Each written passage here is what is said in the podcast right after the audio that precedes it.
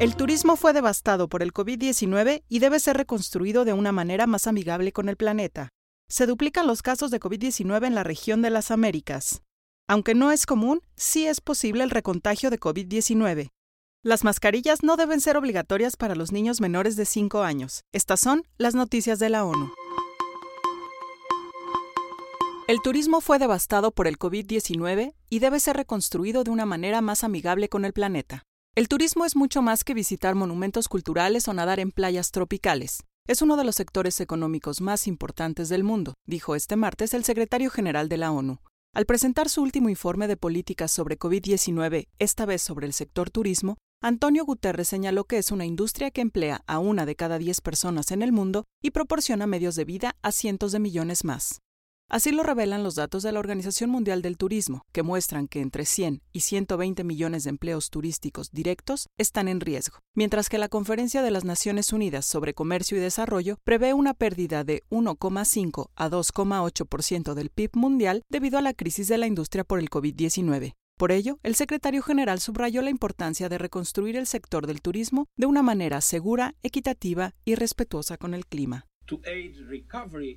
Para ayudar a la recuperación, he identificado cinco esferas prioritarias. En primer lugar, mitigar los impactos socioeconómicos de la crisis. En segundo lugar, fomentar la resiliencia en toda la cadena de valor del turismo. En tercer lugar, maximizar el uso de la tecnología en el sector del turismo. En cuarto lugar, promover la sostenibilidad y el crecimiento ecológico. Y en quinto lugar, promover las alianzas de forma que el turismo pueda seguir apoyando a los objetivos de desarrollo sostenible.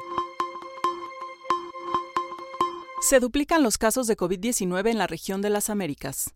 Ante la duplicación de los casos de COVID-19 en la región de las Américas en las últimas semanas, reforzar la localización de contactos y la gestión de datos son clave cuando muchos países están reabriendo sus actividades. El número de nuevas infecciones por COVID-19 reportado en las Américas se ha más que duplicado, pasando de 5,3 millones del 1 de julio a más de 12 millones de casos actualmente. La atención primaria de salud debe estar en el centro de la respuesta, detectando los casos y actuando para contener la transmisión y brindando atención oportuna en la comunidad, afirmó la directora de la Organización Panamericana de la Salud, OPS, Carissa Etienne, durante una conferencia de prensa. Señaló que pese al aumento de los casos, los países han relajado gradualmente las restricciones, han reanudado el comercio y algunos se están preparando para volver a la escuela. En demasiados lugares parece haber una desconexión entre las políticas que se están implementando y lo que nos dicen las curvas epidemiológicas. Esto no es una buena señal. Desear que el virus desaparezca no funcionará, y esto solo dará lugar a más casos como hemos visto en las últimas seis semanas, sostuvo.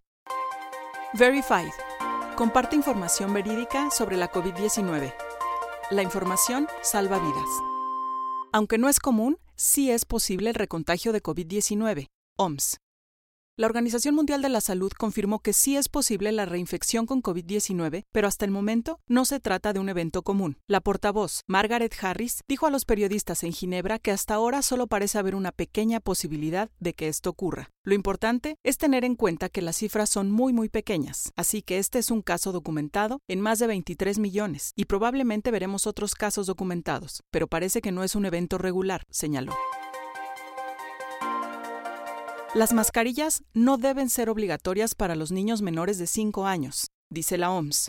La OMS y la UNICEF recomiendan que la decisión de utilizar mascarillas en niños y niñas entre 6 y 11 años se base en los siguientes factores. Si hay transmisión generalizada en el área donde reside el niño y la niña, la capacidad del niño y la niña para utilizar la mascarilla de forma segura y adecuada, el acceso a las mascarillas así como su lavado y cambio en determinados lugares, como escuelas y guarderías, la supervisión adecuada de un adulto y las instrucciones para el niño y la niña sobre cómo ponerse, quitarse y llevar puesta la mascarilla de forma segura.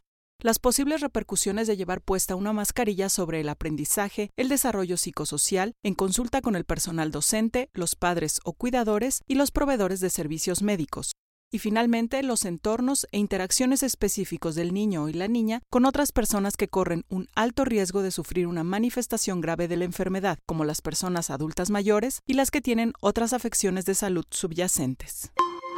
Puedes consultar más información en nuestro sitio dedicado al coronavirus en www.coronavirus.onu.org.mx y en las redes sociales encuéntranos como ONU México. Gabriela Ramírez, Centro de Información de las Naciones Unidas en México.